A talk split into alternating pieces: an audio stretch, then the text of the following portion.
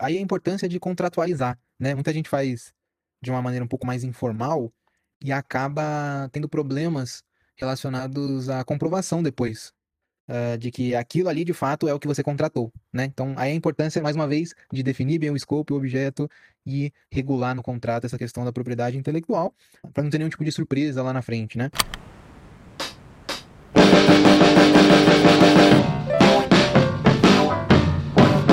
Paducast Academy. E tá começando mais um Paducast Academy. Aqui é o Henrique Paduan. Aqui é o Lucas Seta. Isso aí, mais uma semana abençoada. Quem está chegando agora nesse podcast e ainda não nos conhece, eu e o Seta somos os fundadores da Paduan Seta e do Jurídico por Assinatura que é uma plataforma que oferece proteção jurídica para startups e empresas de tecnologia. Então, se você quiser conhecer um pouquinho mais do nosso modelo de negócio, como funciona, como é que contrata, quanto custa e tudo mais que você precisa saber sobre o jurídico por assinatura, é só entrar no link que vai estar aqui na descrição, bem simples, juridicoporassinatura.com ou juridicoparastartups.com, né?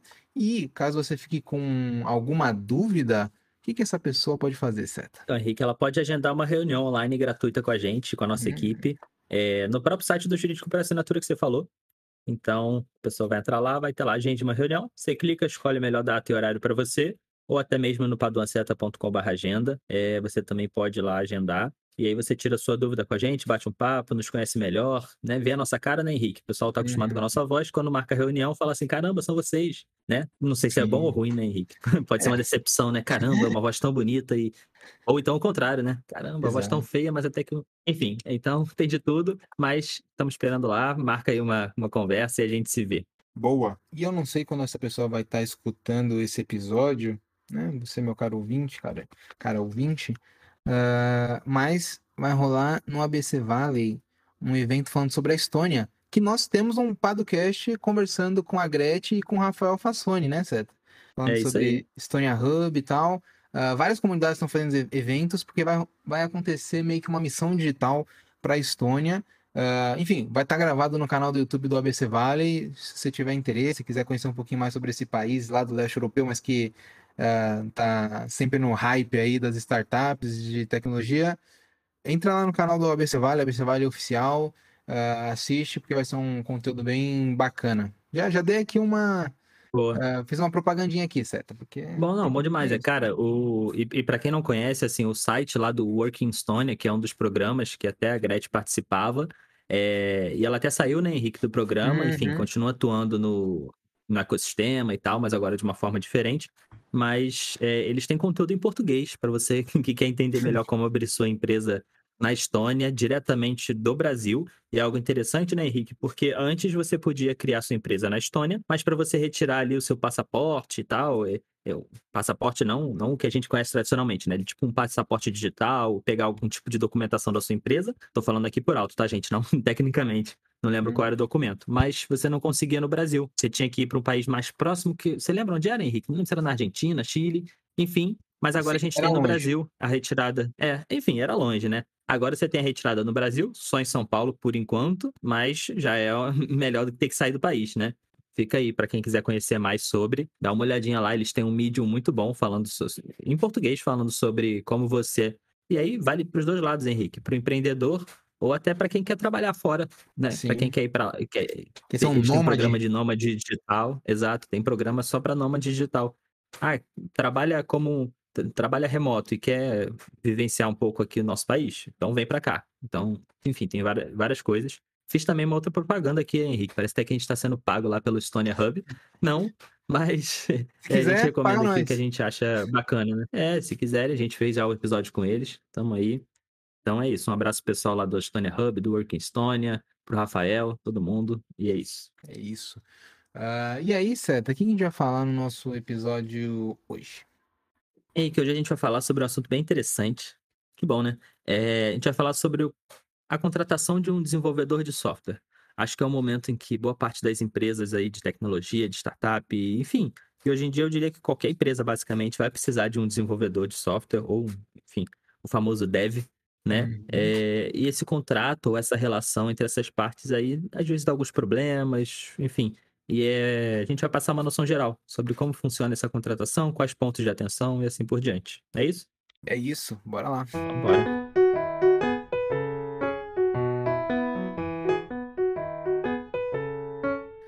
É, eu acho que esse é um é uma das coisas que a gente mais vê também, né, Seta? Aqui com os nossos assinantes. Uhum. É, sempre alguém tá pedindo ali, não, vamos contratar um desenvolvedor, uh, a gente precisa de um NDA, a gente precisa garantir a propriedade intelectual, tal, né? Uh, e às vezes você vai começar um negócio e você não tem, né, um sócio desenvolvedor, então você tem que contratar alguém, né?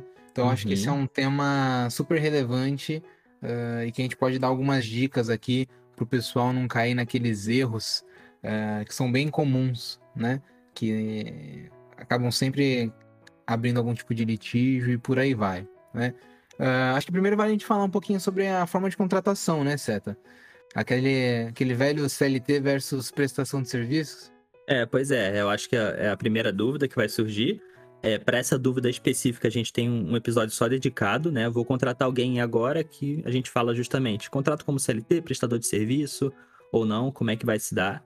É, e o que a gente tem visto no mercado normalmente é a contratação como PJ, né, Henrique? Uhum. E aqui falando, tirando essa parte de pejotização, CLT, etc., muitas vezes o, o, o desenvolvedor de software ele realmente se adequa bem ao contrato de prestação de serviço, porque às vezes essa, esse serviço ele é prestado sob demanda, ou de acordo com o projeto, ou por determinado número de horas. E às vezes faz sentido sim ser, ser CPJ, mas não em todo caso, né, Henrique? Às vezes o CLT, uhum. Isso você só vai saber quando a gente, a gente ou você mesmo, entender na prática o que está rolando com, na sua relação com, com esse desenvolvedor. Mas é, os dois caminhos são possíveis, né? Exato. E aí já já secando um pouco aqui esse contrato de prestação de serviço, né, Seta? Uh, que é o mais comum, principalmente em startups que estão começando agora e não querem ter aquele, aquele peso, né? Tem um pouco de, de, um, de um custo maior, uh, de um pouco mais de burocracia de um CLT, né? Uh, normalmente essas relações são marcadas por uma liberdade maior e por aí vai. Mas aqui já falando um pouco mais sobre o contrato, eu acho que a gente pode destacar algumas coisas, né? Uh, uhum. E não necessariamente elas são jurídicas.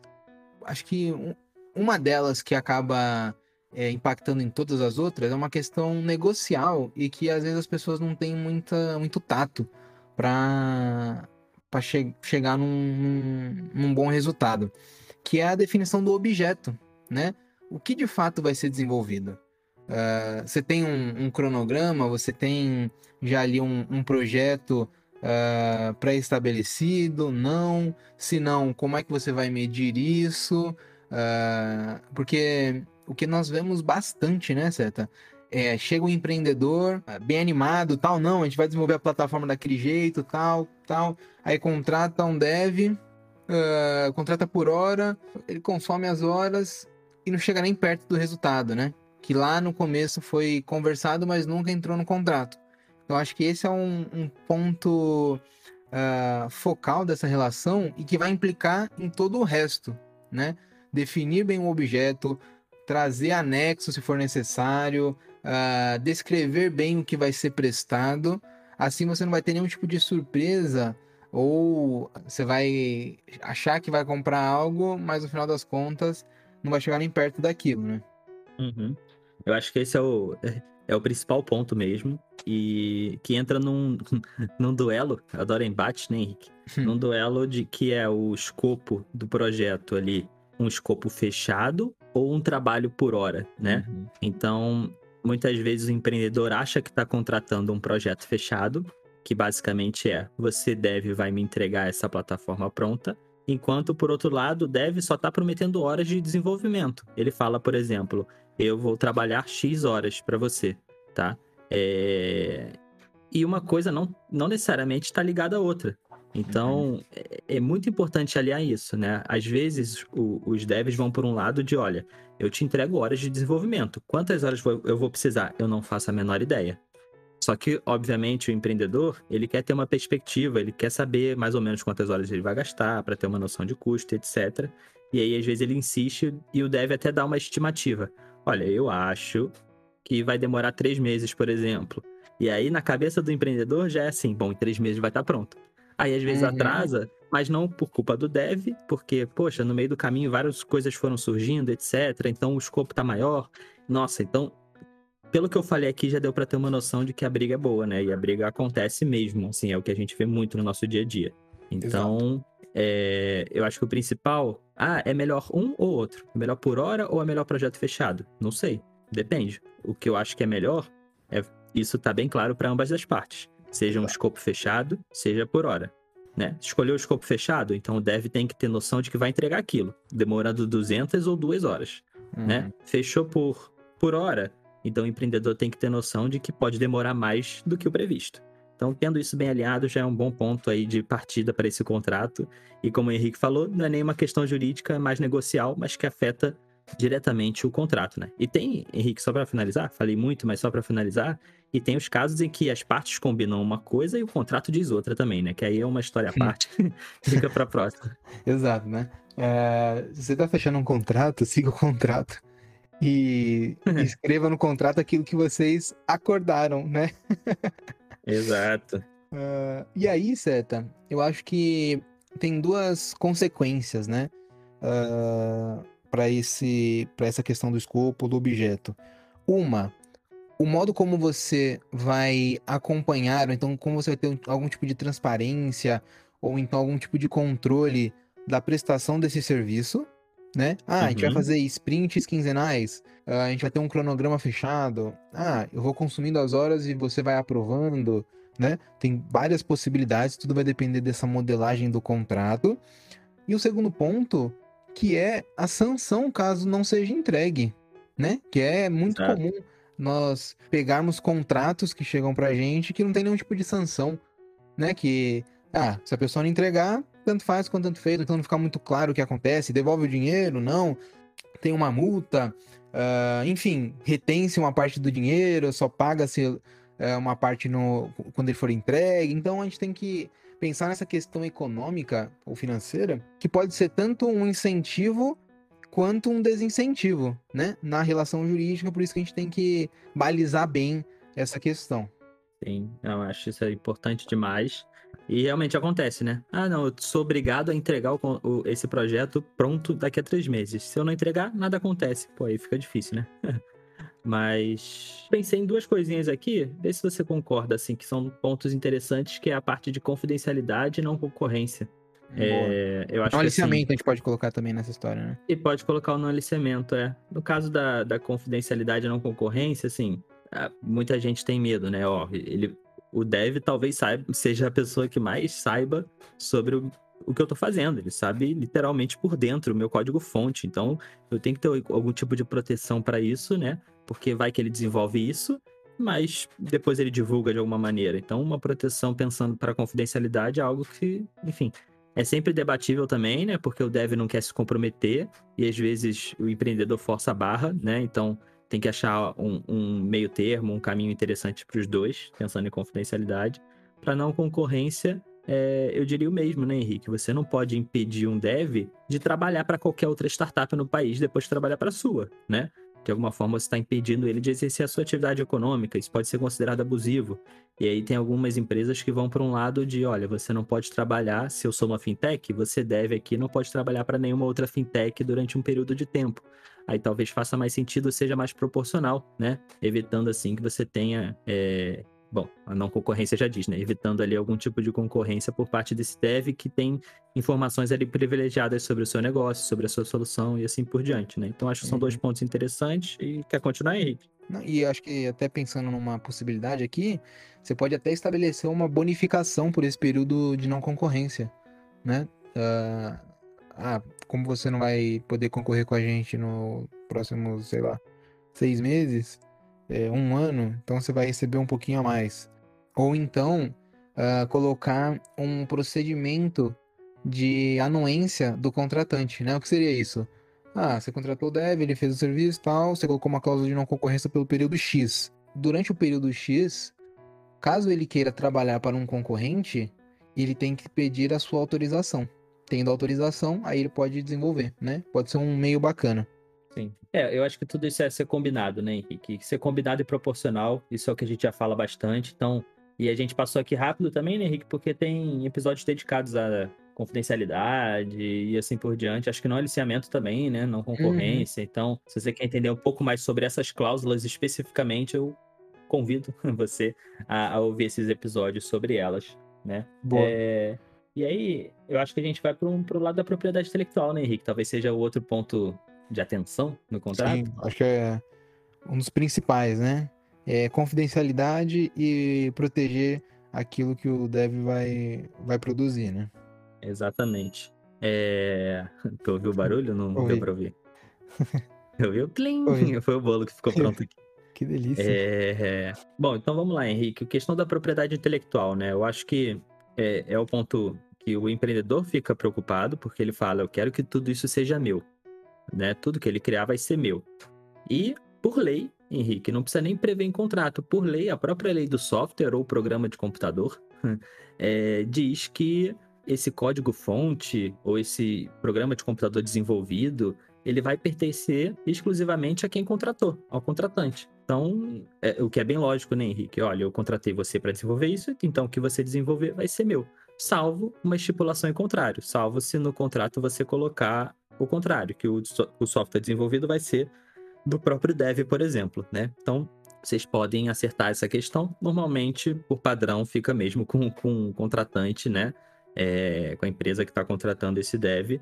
E aí eu acho que vale uma diferenciação, pode ser meio jurídica, mas é bem tranquila de, de se entender, que é uma diferenciação entre a gente pensando no software, a gente dedicou outros episódios ao software em si, e a gente já sabe que o software é um, ele é um direito autoral. Como direito autoral, é, você não precisa de registro, a partir do momento da criação dele, ele já está protegido pelo direito autoral, e ele está ali subdividido em dois são os direitos morais e os patrimoniais. O direito moral nada mais é do que um direito voltado para o reconhecimento. O reconhecimento de que esse software é meu, assim como quem escreveu uma música tem o reconhecimento de que a música é dele. Sempre vai ter lá o autor da música, ainda que ele não esteja usufruindo do direito patrimonial, que aí sim é, enfim, toda a parte econômica voltada para esse direito autoral, seja o software, seja a, a letra da música, por exemplo. Então, normalmente, no software, a gente tem o direito moral voltado. Normalmente não, né, Henrique? Sempre o direito moral é de quem criou, ou seja, do desenvolvedor, e o direito patrimonial do contratante. Então, ele usufrui, mas os créditos, vamos dizer assim, pelo, pela criação do software, vão ser sempre do desenvolvedor. E o que, que eu quero dizer com créditos? Eu quero dizer até mesmo no momento em que você for, se você for, registrar o seu software no INPI, por exemplo né? A gente já falou sobre isso. É um procedimento bem tranquilo, rápido e até barato. É para você registrar o seu software, trazer uma proteção. E quando você vai registrá-lo, você tem que pontuar quem é que desenvolveu aquele software, tá? E a gente às vezes tem pergunta de cliente: Ué, mas por que, eu vou dar o nome dele? O software é meu. Não, você vai dar o nome dele só a título de crédito, só a título de direito moral pela criação desse aplicativo, né? Você que é a empresa, o contratante, você é o titular desse direito de software. Mas o autor vai ser sempre aquele dev, então ele vai ter sempre o crédito ou esse direito moral pela sua criação. Então é algo bem interessante essa, essa distinção, parece muito teórica, mas é, é bem importante, assim, pensando no, direito autoral. Então, é... e pensando no contrato, na parte mais prática, é isso, né, Henrique? Estipular, deixar bem definido é, de quem vai ser esse software que foi criado, né?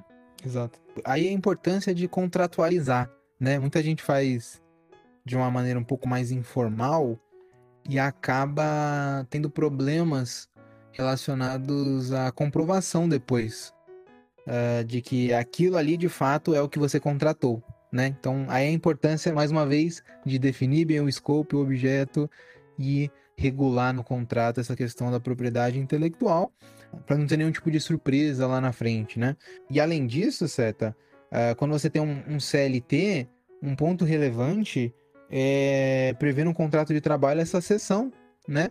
Uh, desses direitos relacionados ao software, né? Uh, pouca gente lembra dessa parte, né? E é super relevante isso tá, tá previsto. Ele cita um terminho ali é importante. Sim. É, inclusive, a própria lei diz que a própria compensação por esse trabalho ou pelo serviço é, vai se limitar essa remuneração ao salário convencionado. O que, que isso Uhum. quer dizer? Quer dizer que, olha, esse software ele foi pago a partir do, do a partir dessa re- remuneração ou salário que você desenvolvedor recebeu. Então não tem direito a royalty nem nada do tipo, a não ser que vocês acertem entre vocês, né? Que você vai ter algum tipo de percentual, vai ter algum, vai manter ali algum tipo de, de bonificação futura pelo software desenvolvido, mas em tese, na, eh, na teoria e a princípio, o, o mero pagamento de um salário ou de uma remuneração é o suficiente para você garantir aquele software para você. Sim. É, Eu acho que é isso, né, Henrique? Assim, é no, geral, né? Uhum. Acho que é isso. Se você ficou com alguma dúvida, tá com algum problema, não deixe de, de marcar uma reunião com a gente pra gente ver se a gente consegue ajudar de alguma maneira nessas questões aí. Boa. Boa? Ah, e agora, Seta, aquele belo momento, né? Aquele momento esperado, momento das recomendações. Qual que é a sua da semana? Então, Henrique, minha recomendação nessa semana é um, é um documentário que eu assisti. Eu pensei em. Eu, eu vi dois filmes que eu poderia recomendar. Vou recomendar só um, porque aí eu garanto pra próxima semana também. Hum, boa, você não vai esquecer. É. eu assisti um documentário na Netflix chamado Three Identical Strangers. Três estranhos idênticos. É, Cara, é, é muito bom, parece até ficção. Ele conta a história de é, três irmãos gêmeos que não sabiam que eram irmãos gêmeos até os 19 anos de idade. Caramba. Por uma coincidência da vida, eles se encontraram, sabe? Uma história muito louca do tipo, um deles foi pra faculdade ou pra escola, e aí os... ele foi chegando, era o primeiro dia dele na escola, e as pessoas começaram a falar: Oi, Fulano, caramba, quanto tempo, abraçando ele e tal. E ele, que isso, cara, não conheço ninguém, que pessoal. Pessoal Caramba. simpático. e aí descobriu que, na verdade, História era o irmão gêmeo dele. É. História real, cara. E aí depois, quando essa história incrível saiu no jornal, um outro cara olhou no jornal e falou assim: peraí, eu sou idêntico a eles. E viu a data de nascimento e o local onde eles nasceram, viu que era o mesmo. Os três eram adotados, no caso, né? E aí eles se encontraram e. Só que a história escala pra uma coisa muito, muito tensa, assim. Você acha que é isso? Isso já é uma história incrível, né? Mas assim, Uhum. escala pra algo bizarro, assim. É, você começa a entender algumas coisas e você começa a ver as semelhanças entre eles ou a diferença. Eles começaram a conviver juntos, viraram celebridades e começaram a descobrir algumas outras coisas super esquisitas, assim. Então, vale muito a pena assistir, cara. Eu gostei bastante. Foi, foi um belo de um entretenimento. Tem umas partes meio tristes, né? Como toda história real. Mas vale a pena, assim. Eu achei, achei bem bacana e. E eu não quero dar um spoiler aqui do, do que vai rolar, mas eu digo que tem um debate muito bacana a ser feito sobre ética. É, você que gosta, Henrique, Boa. sobre ética, depois que você assiste esse documentário. Então assiste aí, depois a gente faz esse debate, pode ser? Eu, eu vou assistir com certeza. Gostei demais. Show. Maneiro. É isso. Maneiro? É, e qual a tua recomendação? Cara, não tem uma recomendação tão maneira que nem essa, né? É, tô até aqui pensando se eu vou recomendar algo depois dessa, né? Hum, Mas eu comecei a ver uma série. Isso aí é pra quem gosta de, de série de, de época. Série de época parece novela de época, né? Mas é, série nessa pegada mais antiga que chama Versailles. Ou Versailles. Versailles. Aí vai. Do francês de cada um. É. Ah, Como eu não tenho francês, eu me omito. Ainda não cheguei no, no Duolingo nessa parte. Ah, mas é, conta a história do Luís XIV, né? O Rei Sol. Ah, obviamente que muita coisa ali não é real, né? Mas conta uma história interessante, né? Da construção ah, da figura dele.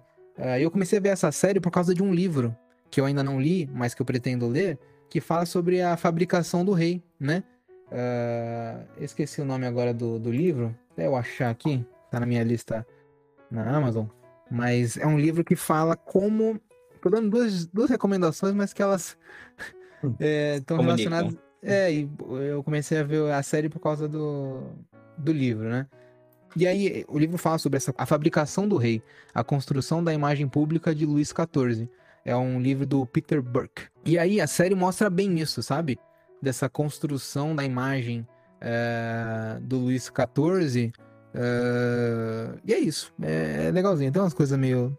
Tal, mas eh, se você olha com, essa, com esses óculos, com essa ótica, fica bacana. E o Luís XIV, pra quem gosta de Vikings, ou Vikings, uh, é o Atlelstan, que era aquele, aquele padre lá, aquele monge que viveu um tempo com o Ragnar.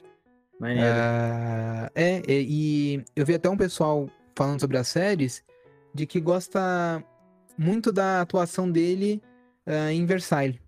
Ah, ele fez bem, né, o papel ali de rei e tal. Então fica aí minha, minha recomendação, mas não chega nem aos pés da recomendação do Seta, né? Ah, fala sério. É isso, então. É, é, é isso, Henrique. Tem algo a É mais? isso então. Não? É, semana que vem estaremos aí. é, e fé pra todo mundo. Valeu, então. Um abraço. Valeu! Uma edição Guilherme Gadini.